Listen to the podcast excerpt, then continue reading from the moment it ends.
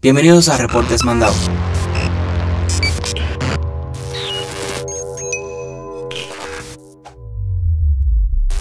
Es Report. Oye, a la guerra de servicios de streaming se le añadirá un nuevo contrincante a finales de mayo. El mismo será HBO Max o HBO Max. La empresa ha confirmado que el servicio llegará el próximo 27 de mayo con acceso a todo el contenido que ofrece HBO. Esto significa que tendrá acceso a todo el contenido exclusivo de la empresa, como también el contenido de Warner Bros. Aquí también será el lugar donde encontrará el contenido original que haga la empresa, aunque obviamente esto ahora mismo está en pausa debido a la pandemia. Sin embargo, aquellos interesados en acceder al servicio tendrán que pagar $14.99 al mes o si eres cliente de ATT o de HBO lo recibirás gratis, de la misma forma si pagas por HBO Now. Por último, aquellos que se suscriban al servicio de video de ATT, plan de internet móvil y plan de internet para la casa recibirán HBO Max de forma gratuita. Aunque todavía no hemos visto muchos detalles de cómo va a funcionar la aplicación, el hecho de poder encontrar el catálogo de películas y contenido de Warner Bros. como por ejemplo The Matrix, Friends, Wonder Woman, Lord of the Rings y más, ah, y sin contar todo el contenido de HBO, esto sí que va a ser una buena alternativa para muchos. ¿Qué te parece?